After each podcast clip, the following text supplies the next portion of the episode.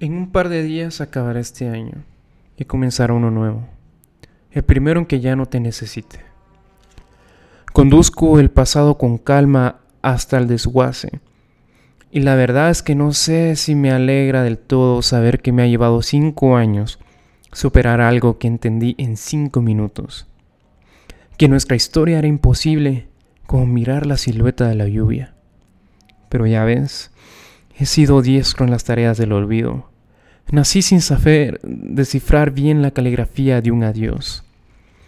Resulta agotador que en nuestras cabezas siempre tenga que ser todo para siempre, y es jodido entender que formo parte de ese ejército de hombres tristes del que suelo hablar en los poemas cuando no hablo de mí.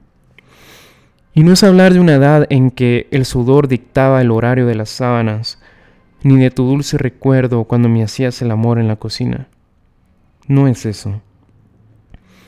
No siento nostalgia de ti, sino nostalgia de mí, del chico que se atrevía a tener una cita a ciegas con su destino y volvía, quizá golpeado, pero convencido. Buscamos olvidar y lo logramos.